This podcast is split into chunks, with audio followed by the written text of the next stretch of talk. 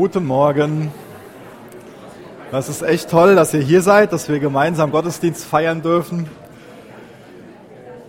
und jetzt gemeinsam Gottes Wort aufschlagen können. Alles gut. Der Benny hat eben schon einen ganz wichtigen Vers für heute Morgen vorgelesen. Und das wünsche ich mir, dass wir neu davon ermutigt werden, was Jesus uns für ein Vorbild ist, in dem Sinne, was er für für ein Diener ist. Und dass das das ist, was uns als Gemeinde auch so prägt, dass wir auch viel, ja, das nicht nur so verstehen, sondern das so leben, dass wir uns gegenseitig dienen. Und ich denke auch, dass das eine Grundvoraussetzung dafür ist, dass Gemeinde für uns auch gegenseitig so ein Segen sein und bleiben kann. Dass wir nicht nur die Bereitschaft haben, einander zu dienen, sondern das auch wirklich tun, dass wir wirklich ja, dem anderen dienen und uns dienen lassen. Ich denke, dass wir alle auch schon so die Erfahrung gemacht haben, dass Gemeinde ein sehr großer Segen sein kann, dass wir ermutigt werden, dass wir da total viel Freude dran haben, dass uns Jesus in der Gemeinschaft, in der Gemeinde begegnet. Und dann sind wir total dankbar für Gemeinde. Aber ich kann mir vorstellen, dass auch schon die meisten die Erfahrung gemacht haben, dass sie verletzt worden sind innerhalb von einer Gemeinschaft, von einer, von einer Gemeinde. Und deswegen ist es immer wieder so wichtig, zurückzugehen zu Gottes Wort und da zu forschen, wie kann denn Gemeinde so gelebt werden, dass es Jesus ehrt, dass es uns zum Segen ist. Und was hat sich Jesus dabei gedacht? Das ist immer wieder eine grundlegende Frage, dass wir davon einfach ein besseres Verständnis bekommen wollen, was sich Jesus beim Thema Gemeinde gedacht hat. Und da lesen wir immer wieder davon, dass es dieser gegenseitige Dienst auch ist. Und dazu will ich uns heute Morgen ermutigen. Eins von, von meinen Lieblingsbüchern in der, in der Bibel, wenn man sowas haben darf, äh, ist die Apostelgeschichte, weil ich das absolut faszinierend finde, wie sich die Gemeinde in den ersten Jahren ausgebreitet hat was man auch für ein Leben in der Gemeinde gesehen hat, was für Wunder passieren, wie Menschen sich Jesus zuwenden, wie einfach da ja viele Menschen sind, die, die für Jesus brennen und, und die sich nicht von ihrer Mission abbringen lassen, die sich auch nicht von, von inneren Streitigkeiten und so abbringen lassen. Das finde ich ganz spannend, deswegen könnt ihr gerne schon mal Apostel 6 aufschlagen dass es auch in der ersten Gemeinde ganz schnell zu Spannungen, zu Problemen gekommen ist. Und es ist super gut zu sehen, wie sie damit umgegangen sind und wie schnell eine Lösung dafür gab und dadurch die Gemeinschaft als Ganzes ja, besser funktioniert hat, ein größerer Segen war. Ich bete noch zu Anfang mit uns. Jesus, danke, dass du unser wunderbarer Hirte bist. Und du bist der Herr dieser Gemeinde. Wir gehören dir. Danke, dass wir dein Wort haben Danke, dass du uns in deinem Wort geoffenbart hast, was du dir ja, über Gemeinde gedacht hast, was du dir vorstellst, was deine Wünsche, was deine Mission mit der Gemeinde ist.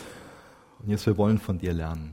Hilf mir, dein Wort weiterzugeben und hilf uns von dir zu hören. Präg du uns. Jesus, dein Wille soll hier geschehen, nicht, nicht unser Wille. Wir wollen dir zur Ehre sein, in Jesu Namen. Amen. Ich lese mal die ersten fünf Verse aus Apostelgeschichte 6 vor. In diesen Tagen aber, als die Jünger sich mehrten, entstand ein Murren der Hellenisten gegen die Hebräer, weil ihre Witwen bei der täglichen Bedienung übersehen wurden. Die Zwölf aber riefen die Menge der Jünger herbei und sprachen, es ist nicht gut, dass wir das Wort Gottes vernachlässigen und die Tische bedienen. So seht euch nun um, Brüder, nach sieben Männern unter euch von gutem Zeugnis, voll Geist und Weisheit, die wir über diese Aufgabe setzen wollen. Wir aber werden im Gebet und im Dienst des Wortes verharren. Und die Rede gefiel der ganzen Menge, und sie erwählten Stephanus, einen Mann voll Glaubens und Heiligen Geistes, und Philippus, und Prochorus, und Nikano, und Timon, und Parmenas, und Nikolaus, einen Proselyten aus Antiochia. Wir sehen also, dass es da schon ganz am Anfang, obwohl es dieses, dieses Wachstum gibt, obwohl ganz, ganz viele, obwohl sich wir hier gelesen haben, die Jünger mehrten, obwohl so viele positive Dinge da waren, entstand ein Murren, es entstand ein Konflikt. Es wurde sich um was nicht wirklich gut gekümmert und darauf musste reagiert werden. Jetzt ging es bei uns in den letzten Gottesdiensten um Ziele und um Kernwerte und das ist für jede Gemeinschaft wichtig, klare Ziele zu haben, Kernwerte zu haben und hier lesen wir jetzt davon, dass Struktur und dass Leitung auch ganz wichtige Dinge sind. Wir wollen Ziele haben, die Jesus verherrlichen. Wir wollen Kernwerte haben, die, die sich an, an seinem Charakter, an seinem Wesen orientieren. Und genauso sollten wir hier von der Apostelgeschichte lernen, dass wir sehen, dass Gemeinde Leitung braucht und dass wir eine Struktur brauchen. Das heißt, die Verantwortung, die muss aufgeteilt werden. Die kann nicht nur auf ein paar Schultern liegen. Es muss klar sein, wer für was verantwortlich ist. Sonst sehen wir, dass wir Probleme bekommen. Genauso wie die ersten Christen. Und warum ja, sollen wir wieder alles Mögliche in der, in der schwierigen Art und Weise lernen, wenn wir hier Vorbilder in der Kirchengeschichte haben, von denen wir lernen können, ohne dass wir es auf die harte Tour lernen müssen. Es muss klar sein, wer, wer die Verantwortung hat. Es muss Personen geben, die sich jeweils auf Sachen fokussieren können. Wir sehen jetzt hier, dass in Jerusalem war die Aufgabe von, von den Aposteln, von den Ältesten, vor allen Dingen, dass sie für die Gemeinde beten konnten und dieser Dienst am Wort, der hier beschrieben wird. Und darum konnten sie sich nicht mehr kümmern.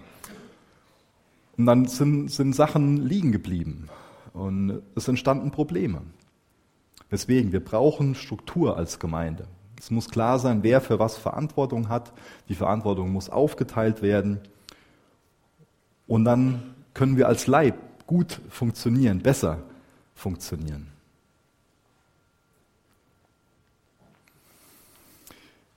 Ich habe vor ein paar Wochen schon mal dieses Beispiel gebraucht aus Johannes 15, dieses Gleichnis von, von dem Weinstock, wo ähm, die Reben beschnitten werden müssen, damit der Saft nicht überall hingeht, sondern ganz bewusst in einzelne Triebe, damit da Wachstum hervorkommt. Auch das ist ein gutes Bild, was das Gleiche veranschaulicht. Wir brauchen eine Struktur. Die Kraft, die, die Ressourcen, alles, was da ist, das macht viel mehr Sinn, wenn das ganz bewusst in gewisse Bereiche reingeht und nicht in alles Mögliche so ein bisschen und jeder rennt seiner eigenen Idee nach, sondern Gemeinde braucht Leitung, Gemeinde braucht Struktur, Verantwortung muss aufgeteilt werden. Aber wie das so mit Leitung ist, ich glaube, dass, dass gerade so wir, wir Deutschen oft Schwierigkeiten damit haben, wegen der Geschichte, die es in unserem Land so gibt. Ähm, und auch wir sind Menschen, die gerne möglichst viel Freiheit genießen wollen, unabhängig sein wollen. Genauso wie ganz viele Menschen so eine, so eine Vaterwunde haben, gibt es auch ganz viele Menschen, die so eine Leiterwunde haben weil sie unter falscher Leiterschaft gelitten haben, vielleicht in der Familie, in der Firma, e-, egal wo. Und das ist mir auch wichtig, dass wir bei dem Begriff Leiter, dass wir den ein bisschen weiter verstehen, als das schon mal ähm, so in unseren Köpfen ist. Denn ich glaube, dass wir alle mehr oder weniger Leiter sind. Zumindest sind wir dafür verantwortlich, uns selbst zu leiten. Ja? Aber auch als, als, als Ehemänner sollten wir uns als Leiter verstehen. Als, als Väter, als, als Mütter. Es sind so viele Bereiche, auch wo wir ähm, in der Verantwortung stehen auf, auf der Arbeit. Ganz viele verschiedene Leitungsfunktionen. Auch innerhalb von der, von der Gemeinde es sind ja nicht nur die Ältesten oder Pastorenleiter. Es gibt so viele einzelne Bereiche und da sollten wir uns überall auch als Leiter verstehen und auf der einen Seite verstehen, was es für eine Verantwortung von uns ist, wenn wir uns leiten lassen, aber auch ein klares Bild von der Verantwortung haben, andere zu leiten. Und wir sollten da ähm, fasziniert von sein, ähm, Bock drauf haben, dieser Verantwortung nachzukommen und nicht davon irgendwie wegrennen, das als was Negatives sehen. Denn nur wenn, wenn andere uns in dem Bereich Wunden zugefügt haben oder wieder unter Leidenschaft gelitten haben, Leidenschaft ist trotzdem wichtig. Das sollten wir nicht irgendwie als ein, als ein Grund nehmen, uns selbst aus der Verantwortung zu ziehen, sondern wir sollten eher die Einstellung haben, okay, dann machen wir es halt besser. Dann gehen wir da ins Wort Gottes, dann gehen wir zu Jesus und lassen uns von ihm zurüsten, um bessere Leiter zu werden. Und das Leidenschaftsproblem, das ist in, in vielen Gemeinden augenscheinlich, weil wir alle ja schnell zu vielen Dingen eine, eine Meinung haben und auch gerne bestimmen wollen aber auf der anderen Seite nicht wirklich bereit sind, dafür die Verantwortung zu übernehmen. Ich glaube, dass das so ein Teil von dem, von, dem, von dem Zeitgeist im negativen Sinn ist, wo wir drunter leiden. Und das ist wichtig, dass wir bereit sind, Verantwortung zu übernehmen. Für uns selbst, für das, was Gott uns anvertraut hat. Und das wir an dem kleinen Dreusen und da wird Gott uns über mehr setzen. es ist wichtig, dass wir Verantwortung übernehmen wollen. Dass wir erkennen, was es bedeutet, dass wir unabhängig sein wollen auf der einen Seite, dass wir Freiheit genießen wollen, dass wir auch von, von unserem Fleisch her Verantwortung ein Stück weit ablehnen, aber dass wir zu Menschen werden wollen, die bereit sind, Verantwortung zu tragen.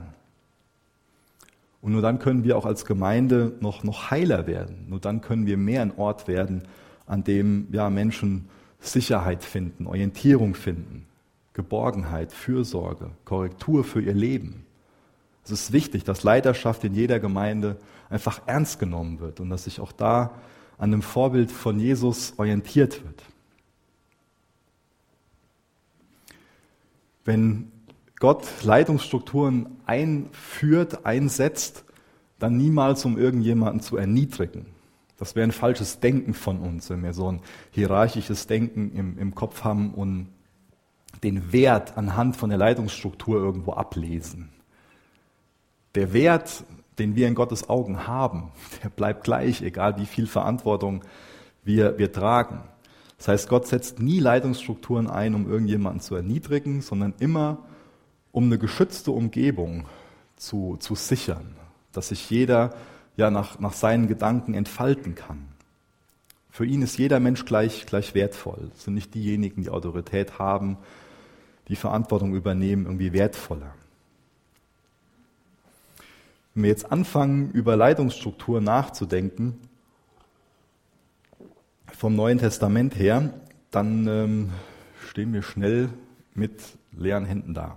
Was ich damit meine, ist, dass wir ähm, in viele Stellen zwar das eine oder andere reininterpretieren können, aber dass, wenn wir ehrlich sind, das Neue Testament gar nicht so viel zum Thema Leitungsstruktur sagt.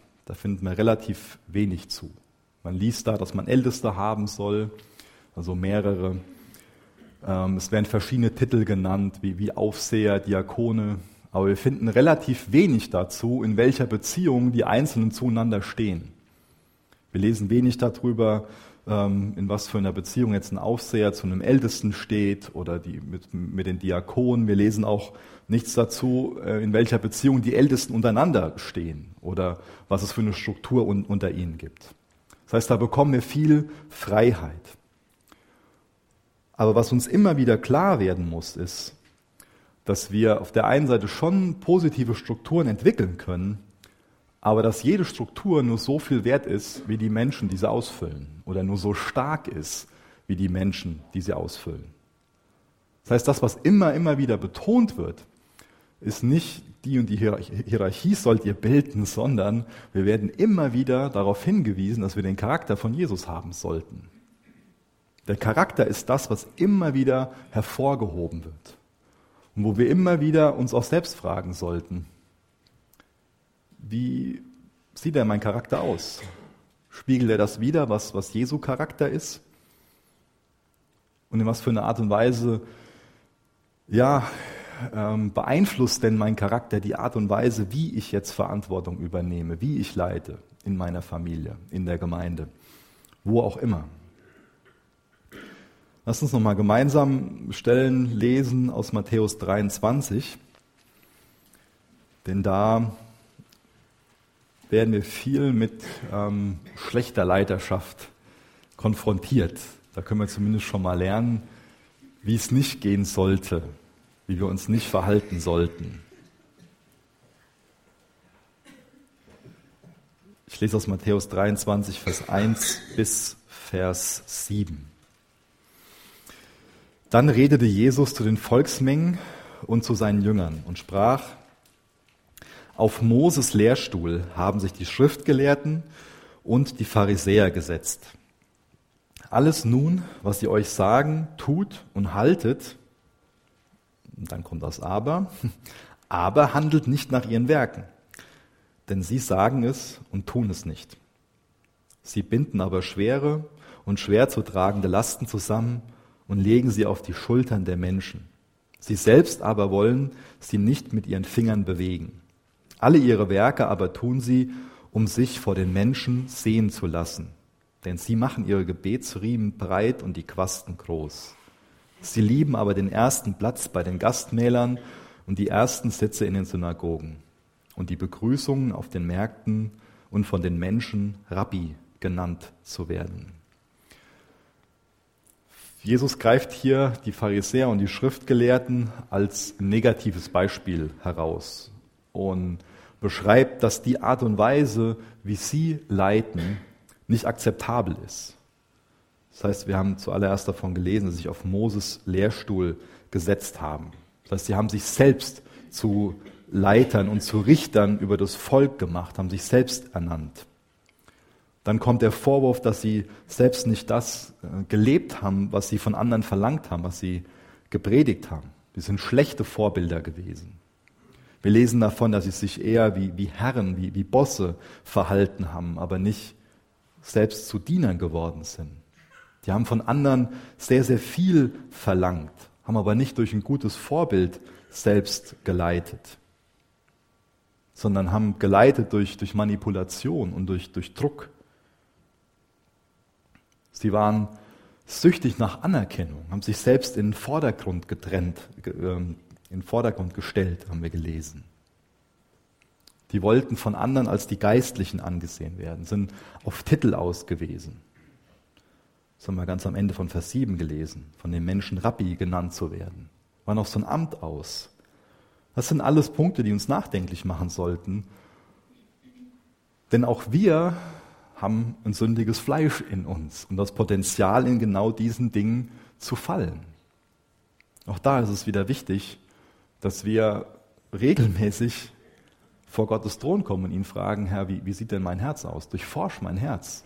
Sind da auch diese Dinge drinne? Auch das sollten wir nicht automatisch von uns irgendwie denken, dass das uns nicht passieren kann.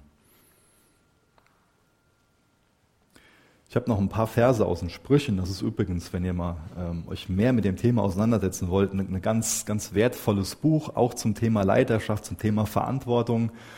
Ähm, könnt ihr gerne mal die Sprüche zu durchlesen und euch so das rausschreiben, was man zum Thema Verantwortung und Leiterschaft durch die Sprüche lernen kann.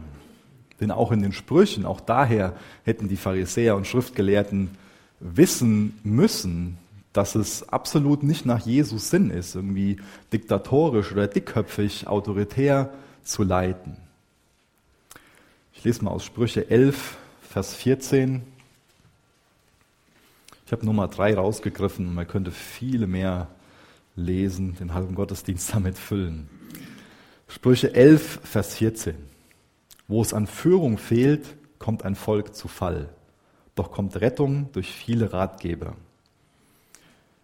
Und zwei Kapitel weiter aus Sprüche 13, Vers 10. Durch Übermut gibt es nur Zank, bei denen aber, die sich raten lassen, Weisheit. Und nochmal zwei Kapitel weiter aus Sprüche 15, dann Vers 22. Pläne scheitern, wo keine Besprechung ist. Wo aber viele Ratgeber sind, kommt etwas zustande. Eine gute Art und Weise, damit umzugehen, wenn uns die Bibel nicht ganz deutlich sagt, die und die Leidenschaftsstruktur braucht ihr, oder auch zu anderen Fragen, wo wir jetzt nicht von der Bibel eine Schwarz auf Weiß Antwort bekommen, dann ist es immer gut, so vorzugehen, dass wir uns fragen, wo können wir denn in der Bibel Prinzipien entnehmen, die uns dann weise machen, da eine gesunde Entscheidung zu treffen. Und das ist, denke ich, auch das, was Jesus von uns erwartet, dass man sich diese Frage als Gemeinde stellt. Wenn der jetzt nicht steht, die Gemeinde, die muss von fünf Ältesten, die gleichberechtigt sind, geleitet werden, die von der Gemeinde gewählt werden. Sowas finden wir nirgendwo ansatzweise in der Bibel. Wenn, wenn wir das nicht finden, dann müssen wir uns ja fragen, okay, aber das Neue Testament und auch das Alte Testament lehrt, dass wir Leitung brauchen, dass wir Struktur brauchen. Und dann ist wichtig zu fragen, wo sind denn dann Prinzipien in der Bibel, wodurch wir dann zu was Gesundem kommen, nenne ich es mal. Und da können wir viel aus, aus dem ableiten, was wir jetzt schon in Matthäus 24 gelesen haben, was wir in den Sprüchen gelesen haben. Das heißt, das, ähm, das verhindert schon mal die Verse, verhindern schon mal, dass es da nur eine Person gibt, die einsam und allein Entscheidungen trifft. Das ist schon mal eine, eine wichtige Sache, die wir für eine, für eine Gemeindestruktur lernen sollten. Einsam und allein Entscheidungen treffen, das ist nicht, nicht ratsam. wie wir auch gerade nochmal ganz deutlich in den Sprüchen gelesen haben. Ja. Das heißt, als Leiter sollten wir nie irgendwie isoliert von einem, von einem Team agieren. Wenn es da keine anderen Leute gibt, wir irgendwo in Mission sind oder was, was anfängt oder so, dann kann es da Ausnahmefälle geben, auf jeden Fall. Aber das Ziel ist immer, dass wir gesunde Teams bilden, die natürlich auch geleitet werden müssen. Wo es auch einen ersten, einen ersten und dergleichen geben kann, Leiter geben kann. Das ist wichtig, so Personen zu haben, die letztendlich die Verantwortung haben. Aber wir sehen hier, dass es eine Besprechung gibt, dass es Ratgeber gibt, dass es dann quasi einen Prozess gibt, in dem dann sich ausgetauscht wird und dann nach Gebet dann hoffentlich weise, möglichst weise Entscheidungen getroffen werden. Das heißt, wir müssen dann immer Leitungsstrukturen daran prüfen, ist es weise, so zu agieren? Was, was gibt es da in der Bibel, was uns da, ja, wo, wo wir Weisheit von, von ableiten können? Und wie können wir es dann möglichst biblisch und auch weise leben?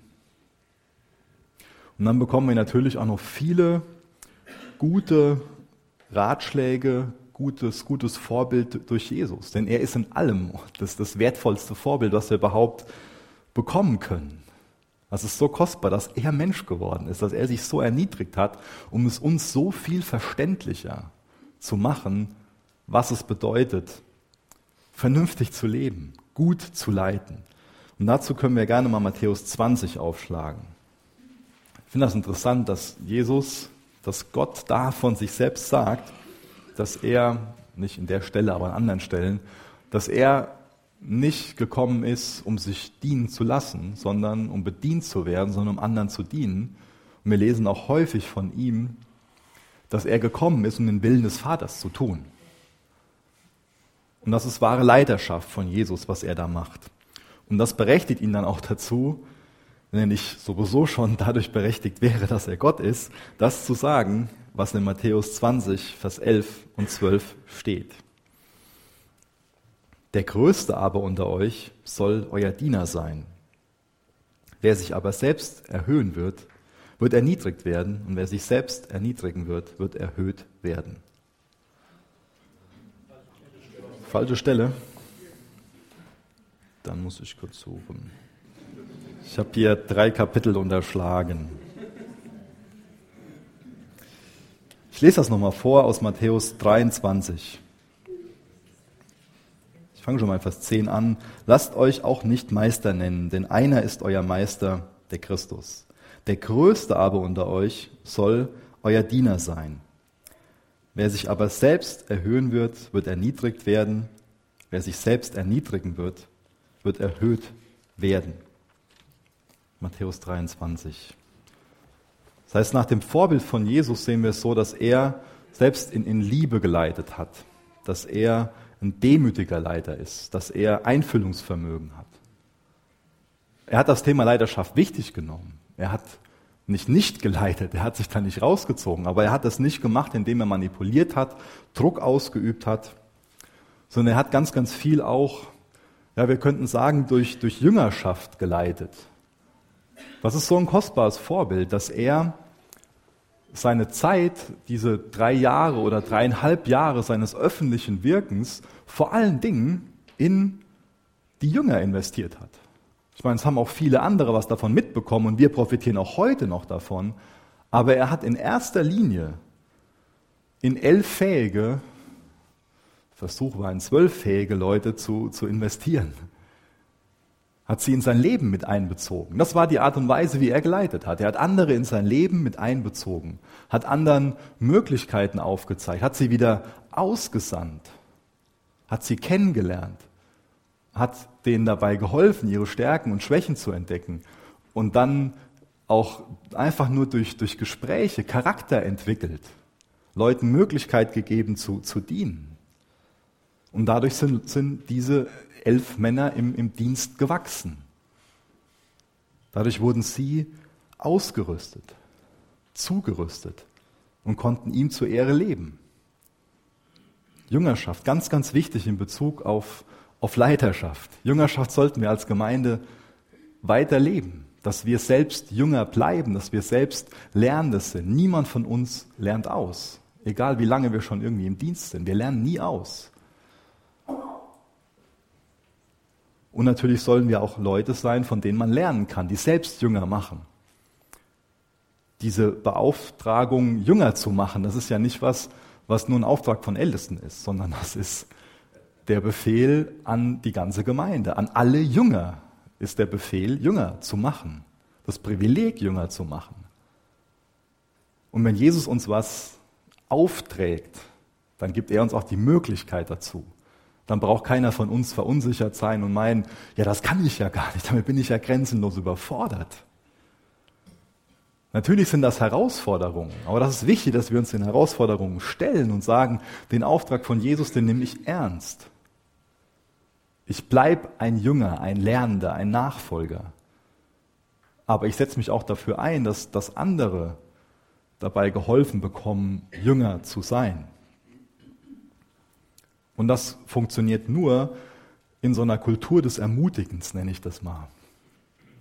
Wir alles können relativ schnell erkennen, wenn, wenn Dinge falsch laufen und können Kritik auch sehr gut herzlos, lieblos irgendwo üben.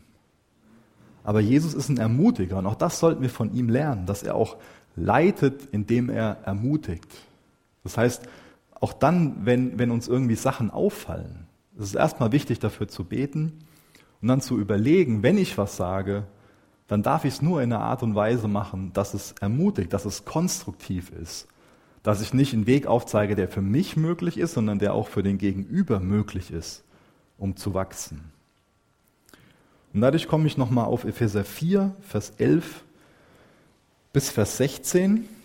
Das lesen wir nochmal durch. Da kommen auch noch wichtige Punkte zu den, zu den Themen, weil wir auch da nochmal erklärt bekommen, dass es immer wichtig ist, dass wir uns zurüsten lassen, dass wir nie damit fertig sind, dass wir nicht ausgelernt haben. Und auch da wird nochmal betont, dass wir ein Leib sind, aber eins nach dem anderen. Epheser 4, Vers 11 bis Vers 16. Und er hat die einen als Apostel gegeben und andere als Propheten, andere als Evangelisten, andere als Hirten und Lehrer zur Ausrüstung der Heiligen für das Werk des Dienstes, für die Erbauung des Leibes Christi. Bis wir alle hingelangen zur Einheit des Glaubens und der Erkenntnis des Sohnes Gottes, zur vollen Mannesreife – zum Maß der vollen Reife Christi. Denn wir sollen nicht mehr Unmündige sein, hin und her geworfen und umhergetrieben von jedem Wind der Lehre, durch die Betrügerei des Menschen, durch ihre Verschlagenheit zu listig ersonnenem Irrtum. Lasst uns aber die Wahrheit reden in Liebe und in allem hinwachsen zu ihm, der das Haupt ist, Christus aus ihm wird der ganze Leib zusammengefügt und verbunden durch jedes der Unterstützung dienende Gelenk, entsprechend der Wirksamkeit nach dem Maß jedes einzelnen Teils. Und so wirkt er das Wachstum des Leibes zu seiner Selbstauferbauung in Liebe. So haben wir am Anfang davon gelesen, dass es da diese ähm, verschiedenen Gaben gibt, und auch das verdeutlicht nochmal, es gibt verschiedene Gaben, die Verantwortung muss aufgeteilt werden, greife ich nochmal den Punkt vom Anfang aus auf. Und gerade die Personen, die diese Fähigkeiten haben, wie am Anfang beschrieben ist, wurde, ähm, die sind dazu in der Verantwortung, andere zuzurüsten. Und es ist auch wichtig, dass wir immer sehen, dass wir in der Verantwortung sind, uns zurüsten zu lassen zwei verschiedene Verantwortungen. Zum einen, dass Leute dazu bereit sind, andere zuzurüsten, aber auch, dass eine Bereitschaft da ist, sich zurüsten zu lassen. Und das sehen wir auch definitiv im Leben von, von den Jüngern. Die haben ihre Aufs und, und Ups und es sind viele komische Geschichten, wo man irgendwie die Hände über dem Kopf zusammenschlägt und sich fragt, warum Jesus immer noch geduldig mit denen ist. Aber schlussendlich sehen wir, dass sie gelernt haben, dass sie in einem Prozess waren, und dass sie gelernt haben, wenn wir dann wieder zur Apostelgeschichte kommen, sehen wir, wie, wie Gott sie gebrauchen kann. Und das konnte er, weil sie in einem Heiligungsprozess waren, weil sie sich als Jünger haben zurüsten lassen, weil Jesus an ihrem Charakter arbeiten durfte und weil sie immer mehr Bewusstsein dafür bekommen haben, was Stärken und was Schwächen sind und wie sie ihre Fähigkeiten dann zur Ehre Gottes einsetzen konnten. Und am Ende von dem Text, den wir gerade gelesen haben aus Epheser 4, bekommen wir dann nochmal viele Stichpunkte für eines von den Lieblingsbildern, denke ich, zumindest von dem, was wir von Paulus übermittelt bekommen haben, nämlich, dass die Gemeinde ein Leib ist. Das heißt, wir alle haben eine wichtige Funktion. Die Gemeinde wird einmal weltweit als Leib genannt, aber auch in der Region, aber auch eine Ortsgemeinde. Auch als Ortsgemeinde sollten wir uns als Leib verstehen, wo jeder von uns ein Teil ist, wo jeder von uns eine wichtige Funktion hat und wo ein Leib natürlich dann am besten funktioniert, wenn jeder seine Funktion übernimmt. Wenn jetzt meine Hand auf einmal das Herz sein will, das funktioniert nicht. Das ist ein albernes Beispiel, ähm, aber es ist, es ist erklärt was. Ja?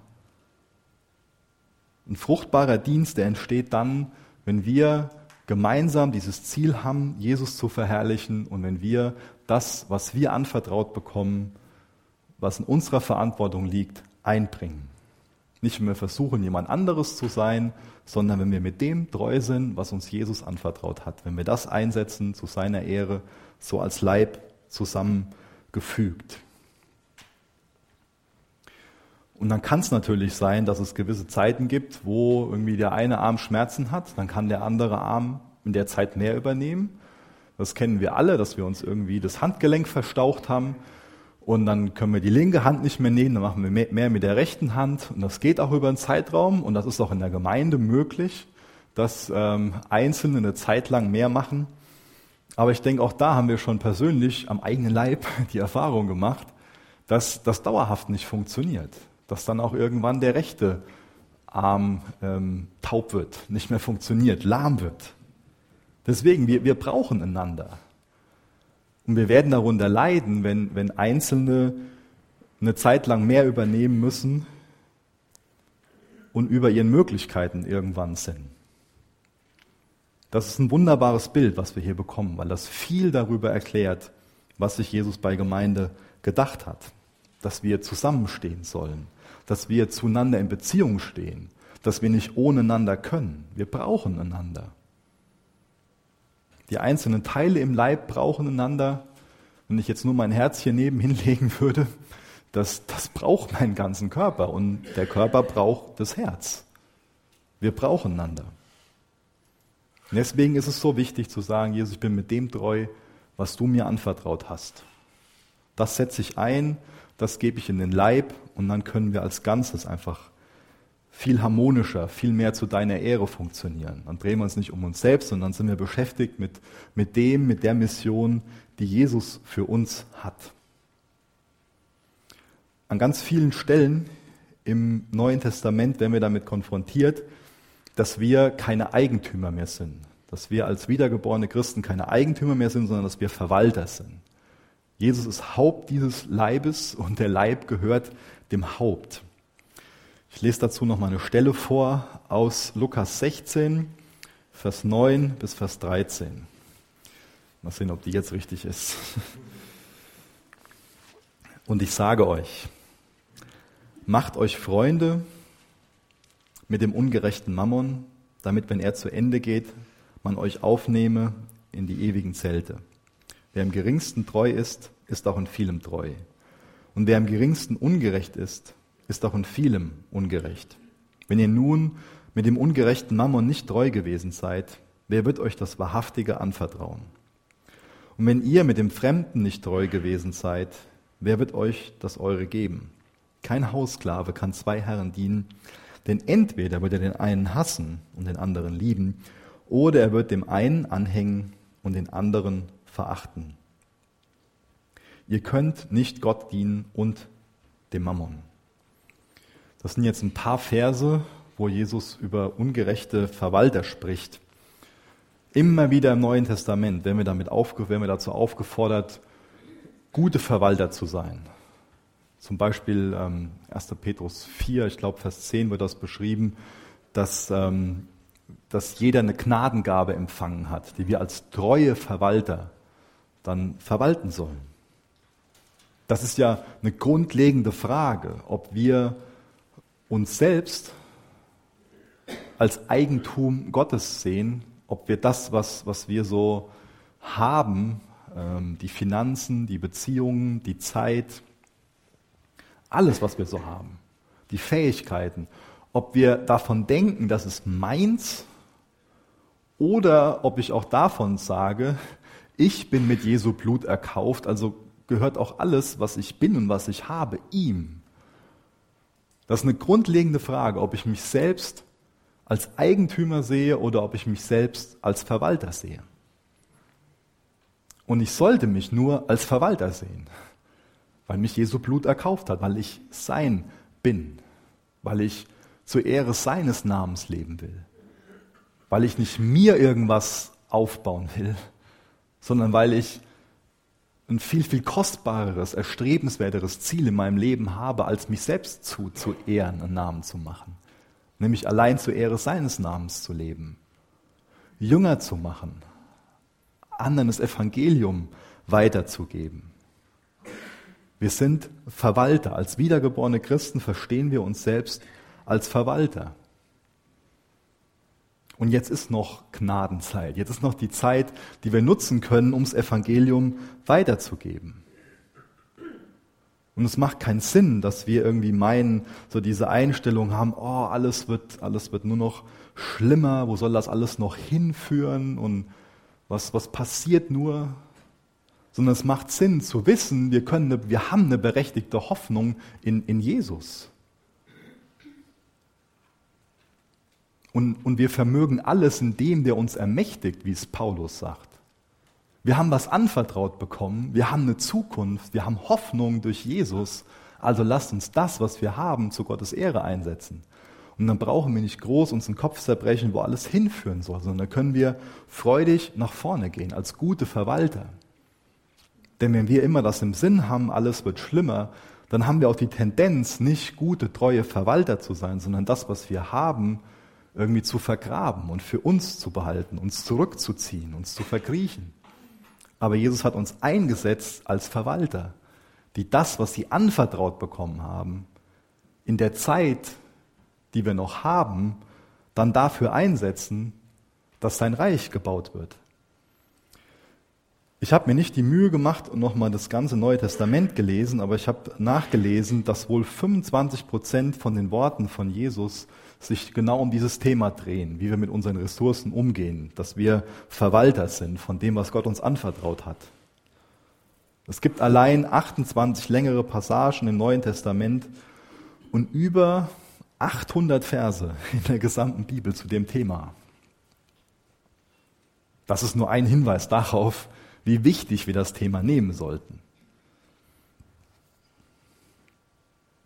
Deswegen, es macht keinen Sinn, darüber nachzudenken, was jemand anderes hat, sondern es macht Sinn, darüber nachzudenken, Jesus, was hast du mir denn anvertraut? Welche Möglichkeiten habe ich denn? Welche Fähigkeiten? Wie gehe ich in meiner Zeit um? Mit meinen Finanzen? Jesus, wie kann ich das einsetzen, was ich habe? Denn das, was immer wieder in Bezug auf Verwalterschaft erwähnt wird, ist dieses kleine, aber ganz, ganz entscheidend wichtige Wort treu. Ich werde ja nicht nachher von Jesus gefragt, ob ich mit dem treu gewesen bin, was meine, was meine Frau zum Beispiel anvertraut bekommen hat. Oder der Nico oder sonst wer, sondern ich werde danach beurteilen, ob ich treu war mit dem, was mir anvertraut worden ist. Deswegen lasst uns darüber nachdenken und persönlich ins Gespräch mit Jesus kommen. Jesus, was hast du mir anvertraut und wie kann ich das noch mehr zu deiner Ehre einsetzen? Dann brauche ich mir nicht den Kopf darüber zu zerbrechen, dass, dass ich gerne eine Fähigkeit hätte, die viel besser ist oder das hätte. Und irgendwie darüber klagen, ja, dass, dass, dass ein anderer da irgendwie viel prädestinierter ist oder was viel Besseres bekommen hat als ich, sondern dann sollte ich darüber ins Gebet kommen, ins Gespräch kommen mit Jesus, Herr, wie kann ich das, was du mir gegeben hast, zu deiner Ehre einsetzen. Und da sollten wir dankbar sein und uns darüber freuen, was wir bekommen haben. In Vers 10 haben wir eben gelesen, Lukas 16, wer im geringsten treu ist, ist auch in vielem treu. Lass uns mit dem treu sein, was wir bekommen haben.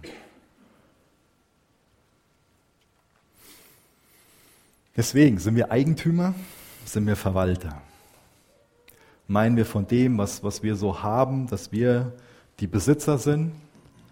Oder gehören wir mit Haut und Haaren Gott? haben wir dieses, diesen Wunsch, alles zu seiner Ehre einzusetzen. Denn im Grunde genommen geht es bei Verwalterschaft viel um die Frage der Anbetung. Es geht dann primär darum, ob ich dafür lebe, irgendwie mich selbst zu verwirklichen oder ob ich für Gottes Ziele lebe. Es geht um die Frage, ob das, was ich besitze, ein Werkzeug ist, mit dem ich anbete, oder ob es ein Götze ist, was ich anbete. Bete ich mit dem, was ich habe, an oder bete ich das, was ich habe, an? Herausfordernde Fragen, mindestens für mich. Deswegen lasst uns vielmehr dahin wachsen, dass wir Verwalter sind, die mit dem, was sie haben, anbeten. Dass wir verstehen, dass es Unsinn ist, wenn wir da irgendwie bei einer Werbung lesen, Geiz ist geil, sondern dass wir erkennen, Jesus hat vorgelebt, was Großzügigkeit ist. Und dass Großzügigkeit ein Kennzeichen von geistlicher Reife ist. Wir können so einen Gottesdienst, wir können eine Gemeinde verstehen als eine Tankstelle, wo wir mal so hinfahren, auftanken, bisschen Sprit bekommen und dann wieder ein paar Kilometer weiterkommen. Wir können eine Gemeinde auch als Dienststelle verstehen. Das wäre dann so das andere Extrem, dass man in die Gemeinde geht, einfach weil man sich entschieden hat, da fest mitzuarbeiten und man kommt dahin, irgendwie so Dienst nach Vorschrift zu machen und geht dann wieder nach Hause.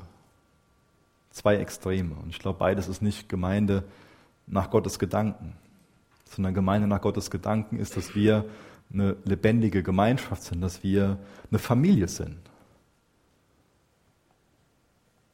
Und in der Familie, da tanke ich ein Stück weit auch auf, aber da diene ich auch. Das ist also so eine Kombination aus beidem. Das, was ich anvertraut bekommen habe, das setze ich ein und ich lasse es auch zu, dass mir gedient wird. Ich glaube, die Tendenz ist stärker oder ich glaube, es gibt mehr Menschen, die, die die Tendenz haben, die Gemeinde zu einer Tankstelle zu machen, aber es gibt auch diese Personen, die die Gemeinde zu einer Dienststelle machen und es ein Stück weit verweigern, sich dort dienen zu lassen. Auch da wieder Maria und Martha, nur mal eine Randnotiz, können wir auch noch mal dazu lesen. Und dann zum Abschluss noch einen, einen Gedanken, dass lebendige Gemeinde nicht das Ziel Gottes ist. Hört sich vielleicht erstmal komisch an. Ich weiß, deswegen habe ich auch gerade so ein paar Blicke bekommen. Was ich damit sagen will, ist, ist, dass lebendige Gemeinde nicht das Ziel, sondern Mittel zum Zweck ist. Aber wir meinen schon mal so, ach, wenn, wenn wir es hinkriegen, einen schönen Gottesdienst zu feiern, dann ist alles rund so. Ich weiß nicht, ob, ob das wirklich der Auftrag ist, den Jesu an die Gemeinde hatte. Die Gemeinde hat ja einen dreifachen äh, Auftrag so. Da ist natürlich einer, was wir eben gelesen haben, diese, diese Zurüstung. Da ist ein ganz wichtiger Anbetung Gottes. Und auch Zurüstung ist, ist Anbetung Gottes. Aber da ist auch Dienst an der Welt, dass wir das Evangelium weitergeben. Das heißt, dann, wenn wir lebendige Gemeinde sind, dann haben wir erst die Grundvoraussetzung dafür, dass das passiert, was der eigentliche Auftrag Jesu ist. In Johannes 20, Vers 21 lesen wir, wie der Vater mich gesandt hat, so sende ich euch. Das ist eine, Sendung, das ist, ein, das ist ein Auftrag. Auf der einen Seite sind wir gesandt, sind wir dazu aufgefordert, zu seinen Füßen zu sitzen zugerüstet zu werden, uns zurüsten zu lassen. Und dann sind wir beauftragt, gesandt zu sein. Da ist ein Geben, da ist ein Nehmen und da ist was Lebendiges dadurch. Und auch darin ist uns Jesus selbst ein Vorbild. Denn bevor er jetzt uns aussendet, ist er selbst gesandt worden. Der Vater hat ihn gesandt auf diese Erde. Jesus hat die Herrlichkeit, die er beim Vater hatte, verlassen, ist Mensch geworden, hat Fleisch angezogen und hat uns vorgelebt, was es bedeutet, Jünger zu machen. was es bedeutet, Gemeinde zu sein, was es bedeutet, zur Ehre Gottes zu leben, was es bedeutet, eine Mission zu haben, die viel mehr darüber hinausgeht, als nur eine verschworene Gemeinschaft von 13 Personen zu sein. Und wir sehen ganz viel in seinem Leben, dass er auch diese Balance, dieses Gleichgewicht hatte. Dieses überlegte Zurüsten und dann Aussenden. Und das wünsche ich mir, dass wir als Gemeinde in den Dingen wachsen. Dass wir immer wieder zusammenkommen, zurüsten, Gott anbeten und dann ausgesendet werden. Dahin, wo wir, wo wir stehen. In unsere Familie, auf den Arbeitsplatz, da, wo wir wohnen, wo wir diesem Privileg, Salz und Licht sein zu können, nachkommen. Ihr könnt gerne mit mir aufstehen, dann bete ich noch zum Ende.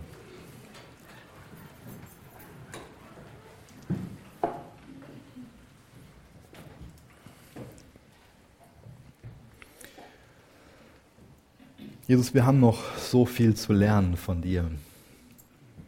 Danke, dass du ein barmherziger, ein gnädiger Gott bist. Danke, dass du Geduld mit uns hast. Jesus, du hättest schon genug Gründe gehabt, die Jünger damals an so vielen Situationen aufzugeben. Aber du bist geduldig geblieben. Und du hast das gute Werk, was du in ihnen angefangen hast, zu Ende geführt. Jesus, du hättest auch so viele Gründe, mich aufzugeben. Aber du bleibst geduldig. Du hättest so viele Gründe, uns als Gemeinde aufzugeben. Aber du bleibst geduldig. Und du wirst das gute Werk, was du angefangen hast, auch zu Ende bringen. Du bist der Anfänger und der Vollender von unserem Glauben. Danke, Herr. Jesus, gib du uns das Wachstum, die Veränderung, das Leben, was wir nach deinem Gedanken haben sollten. Form du uns viel mehr zu einer Gemeinde, die dir zur Ehre ist, die dich anbetet, wo Zurüstung geschieht, wo Jünger gemacht werden, wo Menschen heil werden und anfangen als Jünger zu leben. Jesus, wir wollen dich ehren und wir brauchen ein Werk von deinem Heiligen Geist. Wir bitten dich um Erweckung, um neues Leben. Erfüll du uns neu mit deinem Geist, Herr. Amen.